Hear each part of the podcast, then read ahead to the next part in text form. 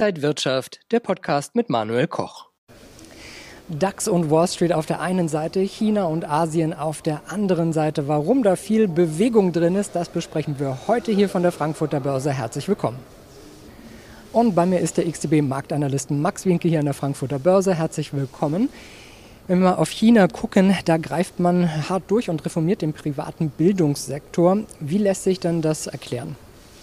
Ja, die chinesischen äh, Behörden, die zerschlagen jetzt äh, den kommerziellen Nachhilfesektor.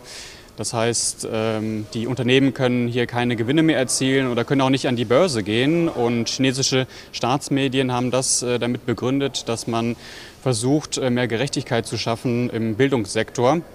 Und man möchte auch die Schüler ja, weiter entlasten. Ähm, allerdings äh, gibt es auch andere Bereiche, die ja, unter Druck stehen. Bei den Tech-Aktien haben wir ja gesehen, äh, dass es da mehr schärfere Regulierungen geben könnte. Das hatte auch an den US-Börsen für etwas schlechtere Stimmung gesorgt. Und äh, jetzt am Dienstag hat äh, die Regierung in Peking die Online-Spieler noch als äh, spirituelles Opium abgestempelt. Ja, weil Sie es gerade ansprechen, die chinesischen Tech- und Gaming-Aktien sind ja diese Woche auch massiv eingebrochen. Ist das jetzt für Anleger gut, um da einzusteigen oder sollte man lieber sagen, Finger weg? Also da fällt mir das äh, Sprichwort von Warren Buffett ein, äh, seien Sie gierig, wenn äh, andere Angst haben. Ähm, ja, wir haben eine sehr starke Underperformance gesehen, beispielsweise beim Hang Seng China Enterprises Index. Der umfasst 50 chinesische Aktien vom äh, Festland, die aber in Hongkong gehandelt werden. Und da gab es ähm, ja, wirklich scharfe Einbrüche.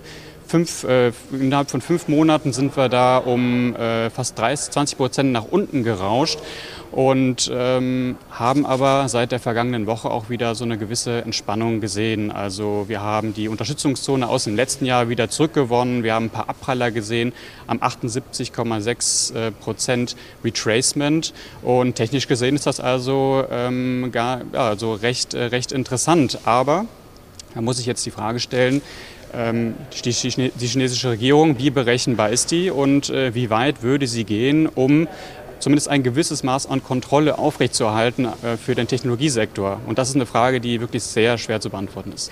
Heißt das jetzt eher gierig sein oder eher ängstlich sein? Also ich als Charttechniker finde ja diese Entwicklungen, die wir jetzt gesehen haben, interessant, um nochmal einzusteigen. Aber ob wir das tief schon gesehen haben bei diesem Einbruch, das kann man natürlich am Ende noch nicht sagen. Und äh, man muss im Hinterkopf behalten, dass die chinesische Regierung natürlich immer wieder mal einschreiten kann. Ähm, ja. Der DAX und die US-Indizes haben sich seit Monaten vom chinesischen Aktienmarkt abgekoppelt. Ist da eine Kursänderung abzusehen? Also technisch gesehen haben wir ähm, sehr gute Entwicklungen gesehen, beispielsweise beim DAX und auch beim S&P 500. Das ist auch alles im grünen Bereich. Wir haben äh, Kurse oberhalb der 200, der 15, auch der 20-Tage-Linie. Der DAX, der ist jetzt, was die Jahresperformance angeht, etwas schwächer als die Wall Street, notiert aber auch nahe der Rekordhochs. Und Fundamental gesehen, es gibt natürlich immer Aufwärts- und Abwärtsrisiken, das ist klar. Wir haben jetzt die, ähm, ja, die Sorgen um die Delta-Variante. Das ist natürlich so, dass wenn wir strenge Regulierung bekommen äh, sollten, in den USA oder auch in Europa, dann äh, könnte das natürlich die wirtschaftliche Erholung etwas bremsen. Aber in den vergangenen Wochen hat man sich dann äh, vor allem auf zwei Dinge konzentriert. Das waren die sehr soliden Unternehmensgewinne aus den USA und auch die Aussichten auf das Infrastrukturpaket. Also eine Kursänderung sehe ich für den DAX und die Wall Street erstmal nicht. Was heißt das alles für Anleger? Wie sollte man sich aufstellen? Welche Strategie sollte man vielleicht wählen? Also jetzt zum Ende der Woche wird es nochmal richtig spannend mit dem NFP-Bericht. Äh, das ist natürlich ganz besonders wichtig für die Geldpolitik. Also je nachdem, wie äh, sich das Ganze äh, entwickelt am Arbeitsmarkt, kann die Geldpolitik weiterhin locker bleiben oder es wird vielleicht früher gestrafft. Und da sollte man sich nochmal daran erinnern, was am Montag gesagt wurde, und zwar von Christopher Waller von der FED.